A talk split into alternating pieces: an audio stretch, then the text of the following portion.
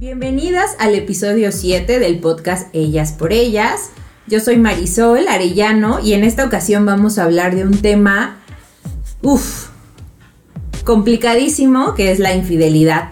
Están conmigo mis amigas y compañeras psicólogas. Hola, yo soy Lupita. Sí, es un tema que lo que sucede en las relaciones. Y eso es la infidelidad. La infidelidad. Mi nombre es Adriana Zárate y le damos la bienvenida a este nuestro podcast número 7 de infidelidad. Gracias por emprender este viaje con nosotras. Este es el podcast de Ellas por Ellas. Bienvenida. Bueno, como empezamos este podcast, pues sabemos que es un tema complicado, es un tema quizá tabú, del que se quisiera o a mí me gustaría que las personas hablaran más y dejáramos de estigmatizar o de nuevamente complicarnos la vida cuando hablamos de estos temas, yo empezaría con la pregunta, más allá de responder qué es infidelidad, ¿qué pasa con las relaciones ¿no? cuando que llevan a alguno de los dos a cometer, no porque sea un crimen, infidelidad? Bueno, para empezar, a mí me gustaría como dejar muy en claro que es una conducta humana sumamente compleja, en donde no nada más interviene un único factor, no estamos destinados por la infancia que tuvimos, es una conducta humana sumamente compleja en donde interactúan muchísimas cosas. Eh, muchísimas cosas, hablo de el estado de ánimo, eh, la historia personal de vida que hemos eh, llevado, eh, las situaciones por las que hemos pasado muy particulares, que son factores disposicionales. ¿no? quiere decir que lo que hayamos vivido en la infancia o con nuestros padres o lo que hayamos concebido alrededor del tema quiera decir que estamos condenados a repetir o a no hacerlo. Entonces, ah. Partiendo de ahí. Sí, y que los dos sexos igualmente se comportan o pueden tener este comportamiento de infidelidad en sus relaciones. Eh, yo creo que no se trata de decir que los hombres lo hacen más y las mujeres menos. Yo creo que hay, la balanza está igual equilibrada. equilibrada. en cuanto a quién se comporta de esta manera, ¿no? Pues sí, tanto mujeres como hombres lo hacen pero aún así la infidelidad es un tema que te lleva a una espiral de dudas, de baja autoestima, de enojo, mucho enojo, de injusticia y de incertidumbre, porque si te, si tu pareja te es infiel, ahora qué haces?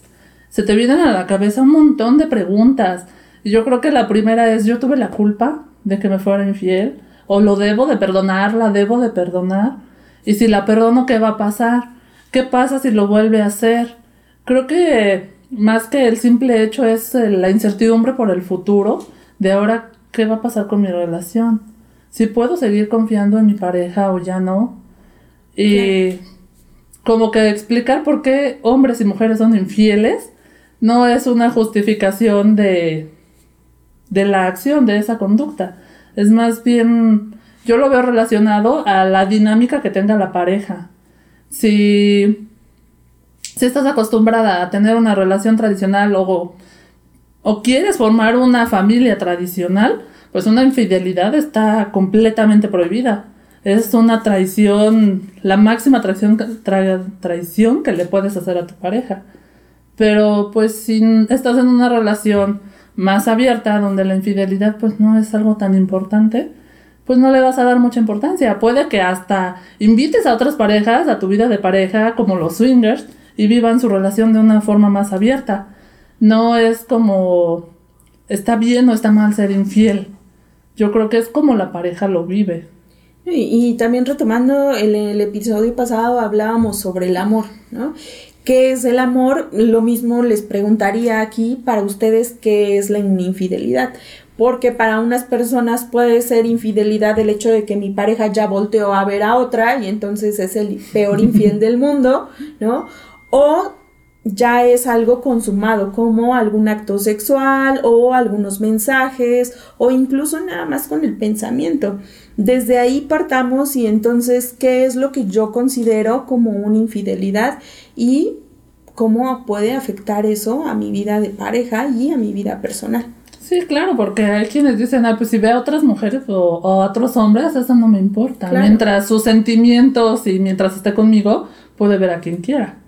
Para otras personas, ¿no? Y, y yo creo que habría que comenzar, esto que dices es digo, sumamente importante de qué es, ¿no?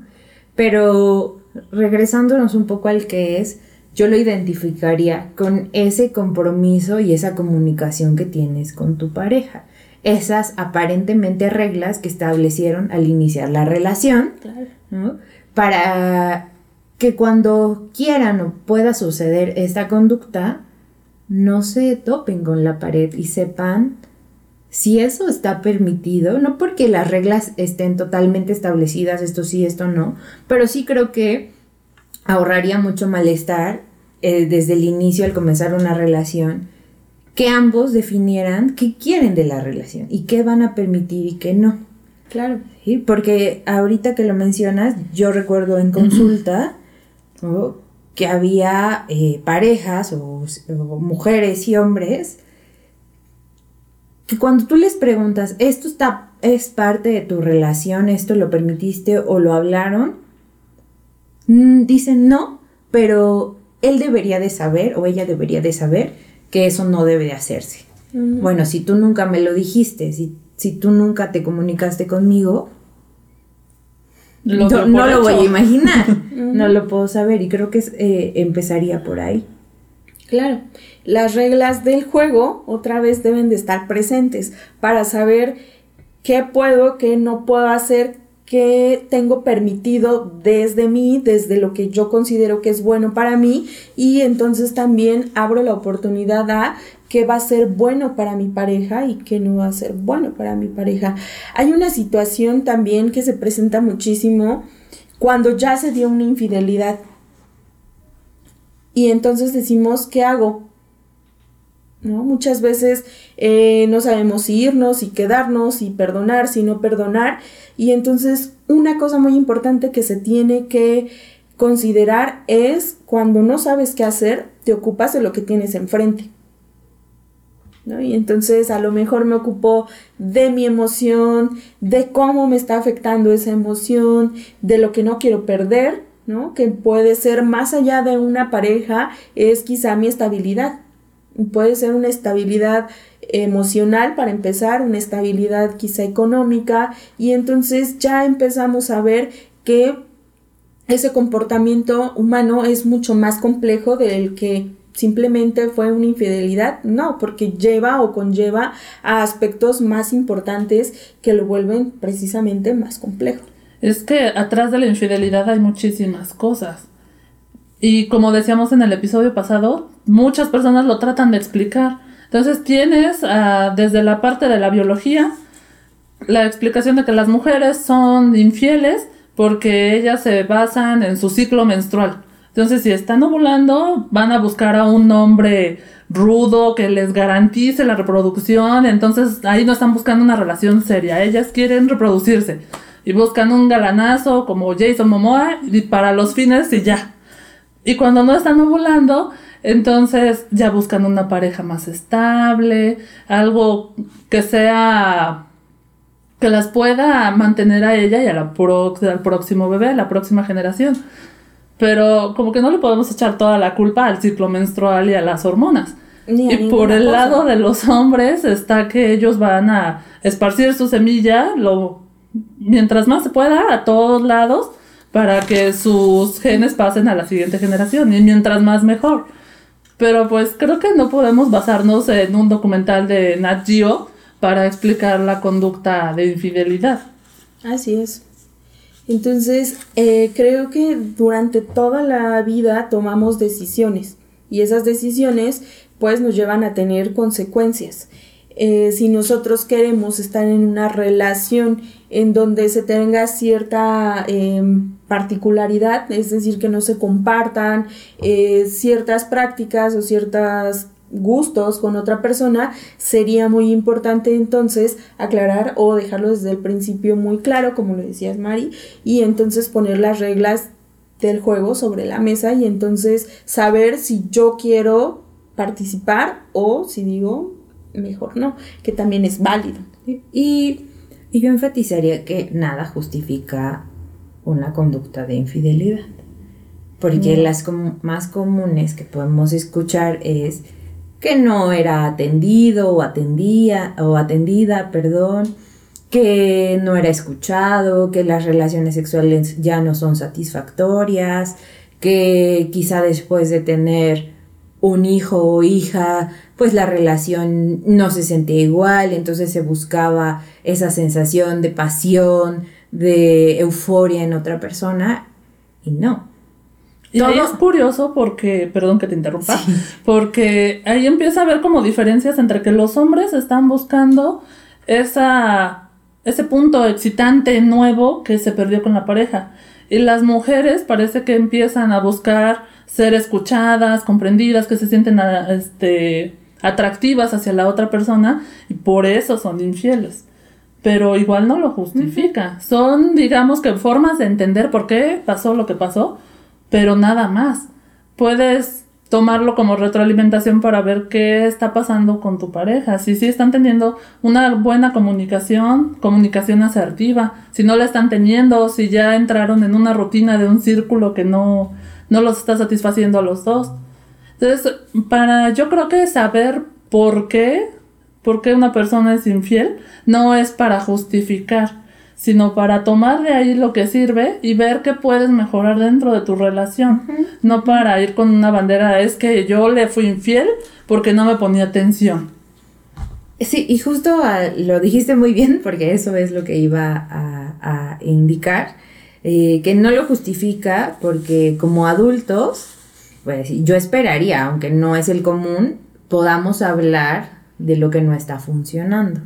Pero en el no quiero, me da miedo eh, que se rompa totalmente, dejamos y dejamos que esto, como bola de nieve, se siga eh, expandiendo y se siga agrandando y al final ya no sabemos qué hacer, al final todo se nos desmorona y nos topamos totalmente con el sufrimiento, porque ahí yo diría, no, no tendríamos por qué llegar a, a eso. No tendríamos por qué llegar a la indecisión de no saber qué hacer, aunque sí, por miedo. Claro. Y si hablamos eh, de que el amor es una práctica, la infidelidad también es una práctica. Infidelidad requiero yo hacer cosas o requiero no hacer cosas, omitir cosas con mi pareja o con alguna otra persona con la que quizá tenga interés. Entonces, a partir de lo que yo hago, genero situaciones. La infidelidad no es que un día de repente aparecí en la cama de alguien sin saber cómo llegué, ¿no? O no aparecieron mensajes en mi celular sin saber cómo empecé una conversación. O no es que de repente un día amanecí y ya tengo en la mente a otra persona o no es que de repente me vi eh, con mi exnovio o mi ex esposo o mi expareja de hace muchísimos años sin saber cómo llegué aquí. Las prácticas se van construyendo y entonces vemos que la infidelidad no nada más ocurre de un día para otro.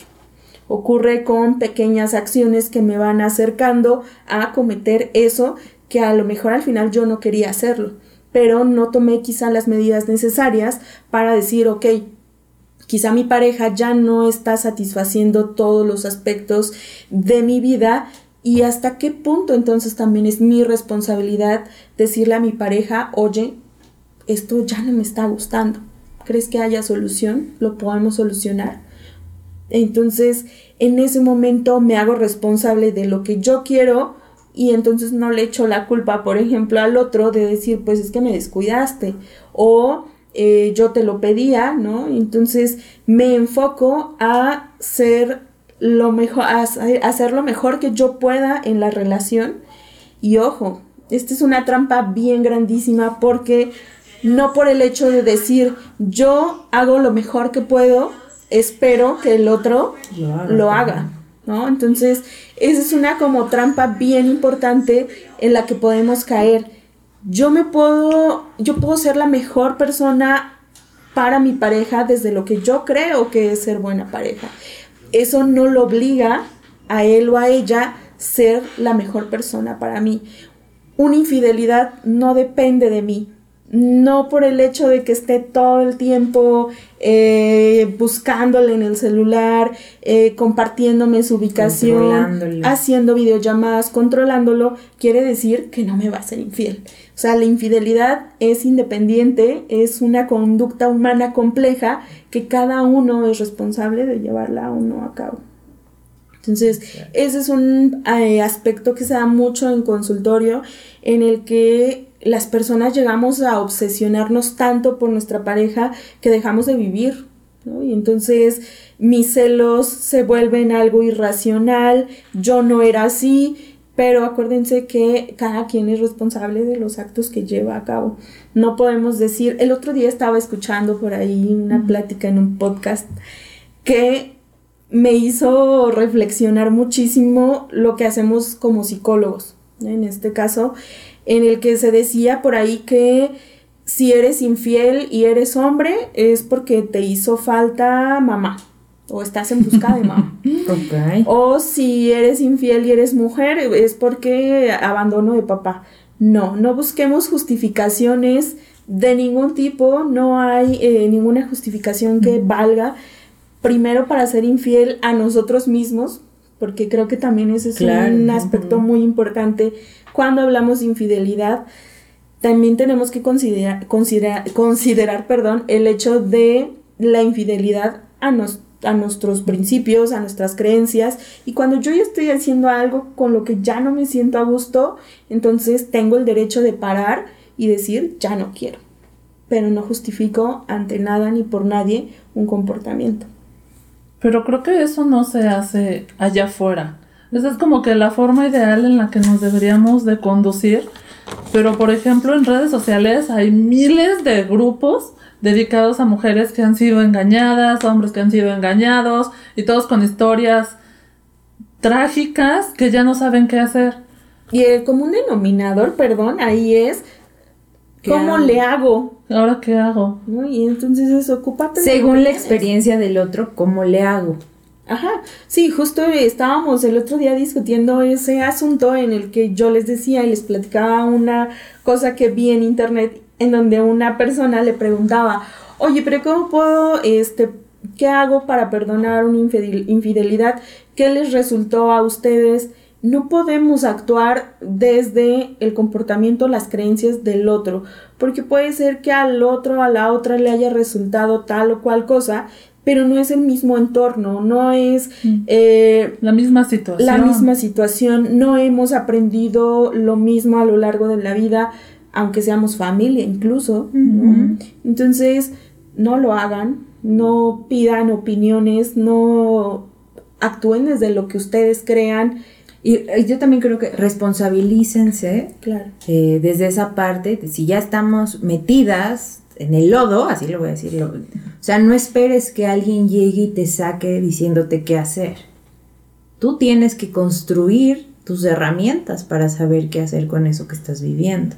Claro. Y hace rato, eh, en todo esto de la infidelidad y de todos los grupos y que, sobre todo de, mujeres, ¿no? Que, que, que requieren un consejo rápido, un consejo veloz, yo añadiría si tú te responsabilizas y decides perdonar, que creo que esto también es un tema, perdono, perdono no una infidelidad, si tú decides perdonar, responsabilízate de que esas conductas de ansiedad, desde esas conductas de control, no van a pasar. Porque si tú perdonas, perdonas con todo, perdonas con confianza, porque de nada te sirve perdonar y seguir siendo desconfiada o desconfiado y tener conductas que dañan a la relación y si hay niños, dañen a los niños, justificando de, ya me fuiste infiel, entonces por eso debo de hacer esto, para cuidarte, para que no lo vuelvas a hacer. Y eso solo trae una serie de malestar claro. que no va para ningún lado. Y la responsabilidad es de ambas vías. O sea, cuando la persona fue infiel, pues entonces me responsabilizo de lo que me toca y entonces tampoco es que todo el tiempo me vayan a estar cuidando o todo el tiempo estar cuidando o todo el tiempo estar desconfiando implica muchísimas cosas, implica muchísimo trabajo, muchísimo trabajo personal, autoconocimiento, porque entonces debo de saber qué sí puedo y qué no puedo perdonar y hasta dónde saber cuándo es bueno para ti, para mí, para los que están implicados. Y creo que sí mantenerse en esta estabilidad que es muy difícil porque las emociones, recordémoslo, se encuentran presentes en todo. Pero en situaciones como estas, en las que vienen juicios de valores muy importantes, en las que vienen críticas. Eh, lo social está... Está todo lo que da y entonces es cómo vas a perdonar una infidelidad o cómo vas a ser eh, infiel y después regresar. Eh, implica mucho, implica muchísimo y recuerden que las emociones están para interpretar nuestra realidad. El hecho de cómo estamos viviendo ahorita una infidelidad, qué estoy perdonando, si la persona va, viene, si me vuelve a buscar, si regresa, si es un mundo de, de situaciones en las que nos enfrentamos y a veces queremos, como bien lo decías, tener el consejo más rápido, el más efectivo, el más veloz y creo que no sé, ¿qué le podríamos decir a una persona que está en esa situación? Un pues, consejo rápido, práctico. Que viva la experiencia, que viva el malestar. Yo diría eso. Y que haga lo que tiene que hacer en el momento, no en lo que no hizo que llevó a su pareja a serle infiel. Porque pues eso no va a ayudar, ya lo que no hizo no lo hizo y hasta ahí. Y lo que hizo también ya se hizo y no lo puede modificar. Entonces que se enfoque en el presente y actúe con lo que tiene enfrente que la pueda llevar a una solución. Puede tomar de punto de referencia lo que otras mujeres, otros hombres han vivido, pero nada más, porque no le va a funcionar a ella. Ella lo tiene que adaptar a lo que está viviendo, a su situación. Lo que le funcionó a una pareja a lo mejor no le va a funcionar a ella, porque no estamos hablando de la misma pareja. Y sí, y yo añadiría esto que escuché en terapia, creo que no sé si ustedes también lo escucharon. Eh, eh, evalúa tu relación por lo que estás viviendo en el presente, no, lo por, no por lo que imaginas que va a ocurrir. Claro. Y coincide con lo que acabas de decir y coincide con lo que hablamos de las emociones, con lo que hablamos del amor, eh, en este imaginario de... Con lo del plan de vida también. Con lo del plan de vida, si queremos o no queremos, y si no me atrevo, qué tal si me estoy perdiendo la oportunidad, y si sí me atrevo, qué tal si sufro mucho. No, lo que está pasando hoy es la prioridad. No lo que imaginas, no lo que te dicen los demás, es tú con tu coherencia, con tus valores y con lo que deseas. Claro, yo el consejo rápido y fácil, útil y como lo quieran ver, es pregúntense si pueden vivir con una infidelidad. Si la respuesta es sí, entonces tendrán que trabajar mucho para poder superarla o no. Hay incluso a quienes no les cuesta tanto trabajo, no es tanto rollo. Si después de preguntarse, ¿puedo vivir con una infidelidad? La respuesta es no.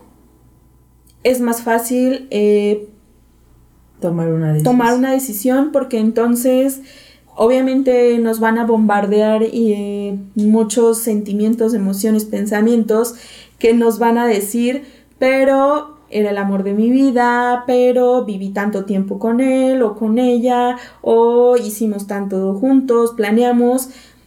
Si la respuesta es no, ya no tiene cabida las otras eh, situaciones que te plantes. Entonces, si la respuesta es sí, entonces puede ser algo eh, que te puede llevar a quizá una consulta psicológica o todo menos amigos, por favor, solo es que escucha, es apoyo, pero no es algo que te lleve a tomar una decisión adecuada ¿no? a lo que estás viviendo. Entonces, para mí ese sería como el consejo útil.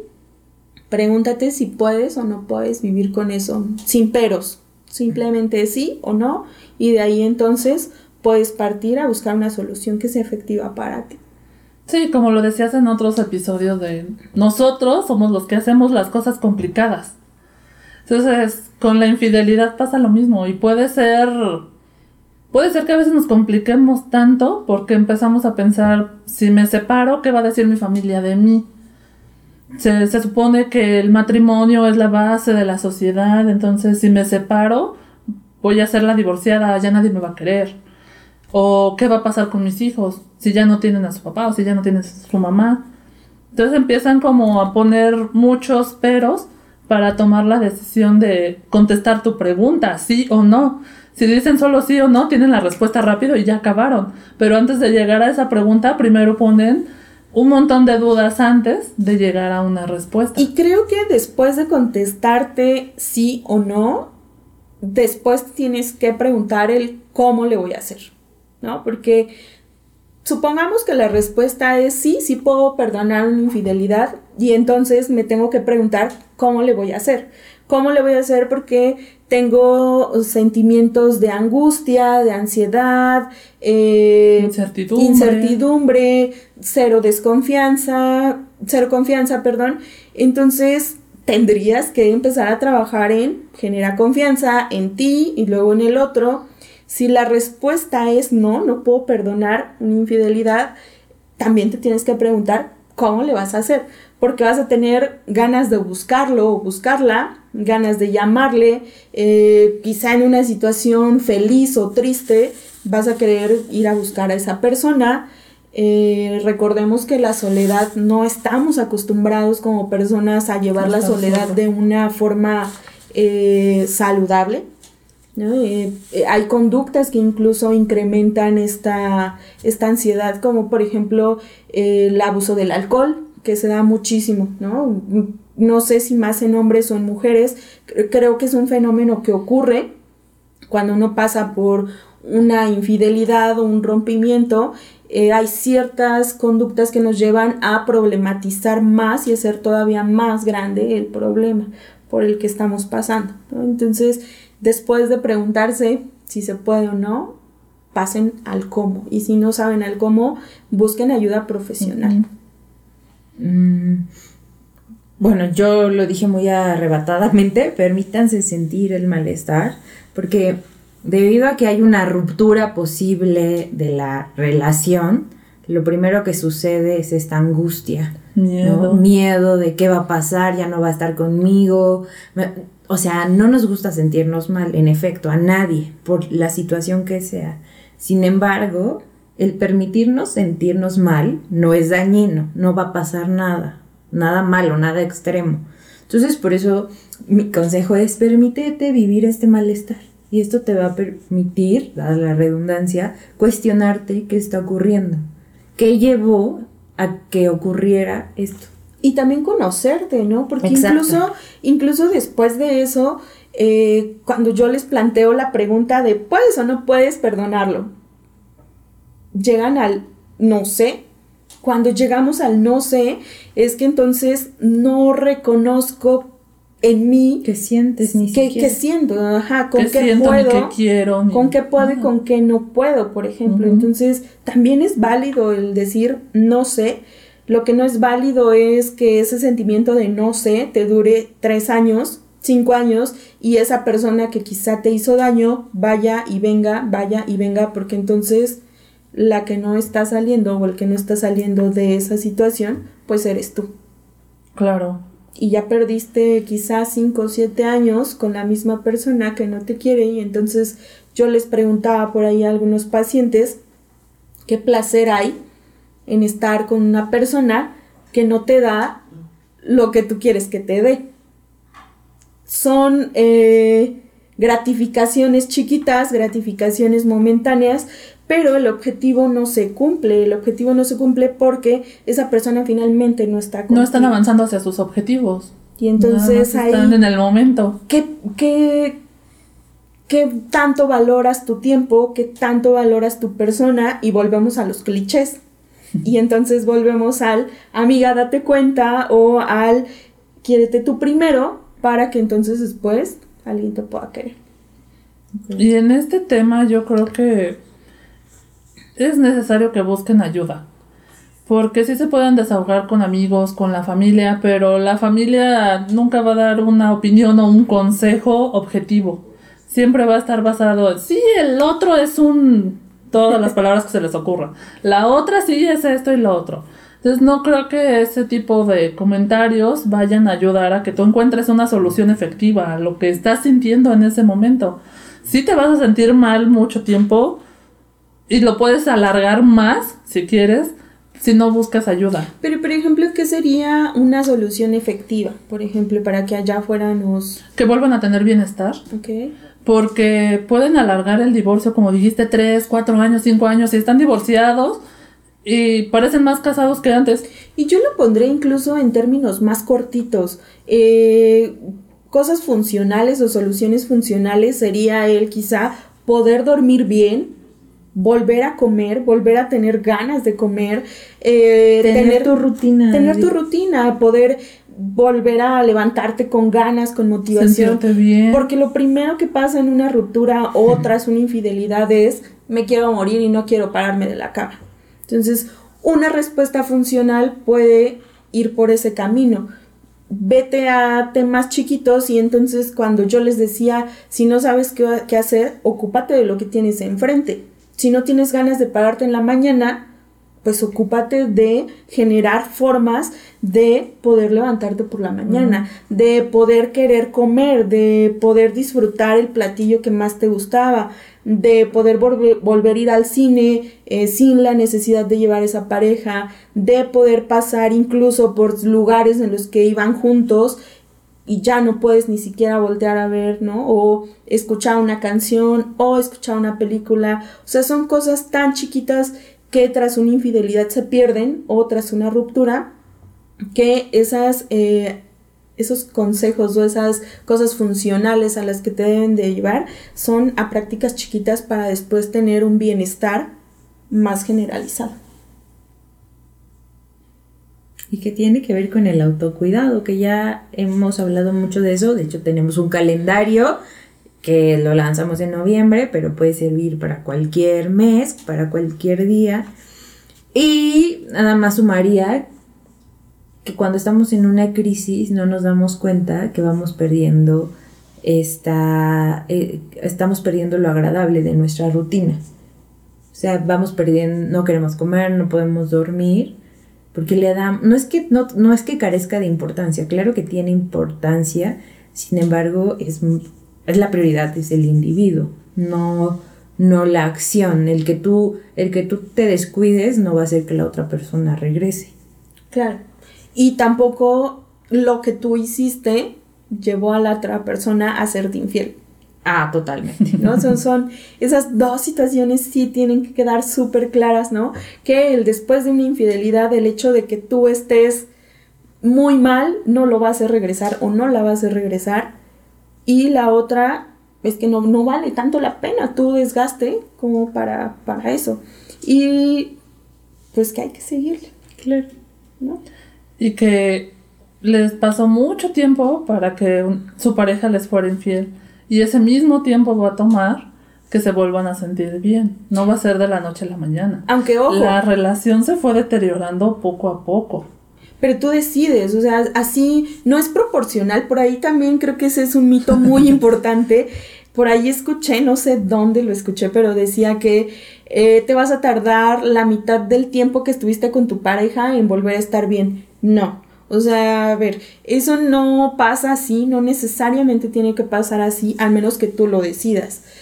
Si sigues llevando a cabo prácticas que van contrarias a tu bienestar, como por ejemplo el quedarte en cama, el haber perdido tu trabajo, el quizá adquirir alcoholismo, tabaquismo o alguna otra droga, el quizá involucrarte en relaciones eh, interpersonales no tan sanas, eso te va a hundir más y obviamente va a hacer que tardes más en volver a sentirte bien. Si por el contrario buscas actividades o prácticas que aunque no tengas ganas de hacerlas, las haces, vas a salir del hoyo mucho más rápido de lo que te decían o incluso de lo que tú creías. Entonces, eso es muy relativo. Sí te vas a tardar, sí te va a costar, pero tú decides qué tanto quieres estar ahí. ¿Qué tanto tiempo te quieres quedar? Pues esto va relacionado al tiempo cura las heridas. El tiempo cura las heridas es lo que acabas de decir. Lo, a lo que yo me refería es como tú lo dijiste ahorita. Tienen que trabajar, pero no va a ser de hoy ya fui al psicólogo, ya me siento bien y ya no tengo nada, ya lo perdoné, ya mi vida es color de rosa otra vez. No, igual, mientras estés trabajando va a tomar un tiempo en que vuelvas a sentirte bien contigo misma otra vez. Creo que ese tema también es como muy recurrente, el perdón. ¿No? Porque hay, muchas personas que dicen no sé si perdonar o no perdonar, o cómo perdono. O no lo quiero perdonar. O no lo quiero perdonar.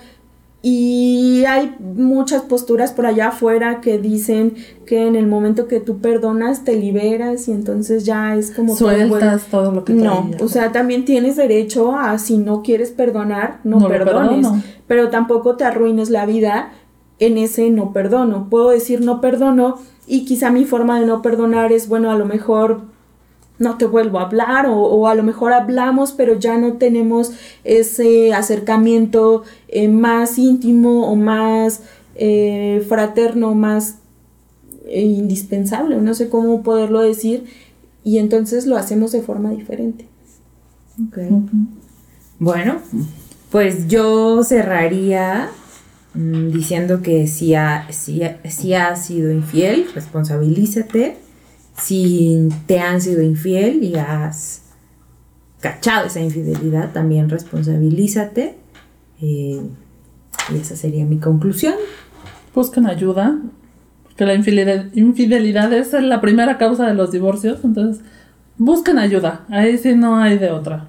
Acompáñense de personas que sepan del tema y háganlo. Ok, pues mi conclusión sería invitarlos a si están pasando o han pasado por esa situación, pregúntense si quieren o pueden perdonarlo y a partir de ahí empiecen a trabajar. Y trabajen en ustedes mismas y en su relación antes de llegar a una situación que les cause malestar. Así es, el amor se trata de disfrutarlo y si ya no están disfrutándolo, aléjense. O vean qué está pasando. Si quieren seguir con la relación, vean qué pueden hacer para mejorar la relación. Si no, busquen algo que les haga sentir bien y disfruten esta corta vida que tenemos. Gracias por escuchar el episodio 7 del podcast de Ellas por Ellas. Les recordamos que estamos en Facebook, Instagram y YouTube como Ellas por Ellas y agradecemos sus comentarios, retroalimentación y sugerencias. Por ellas. Psicología para fortalecer a las mujeres.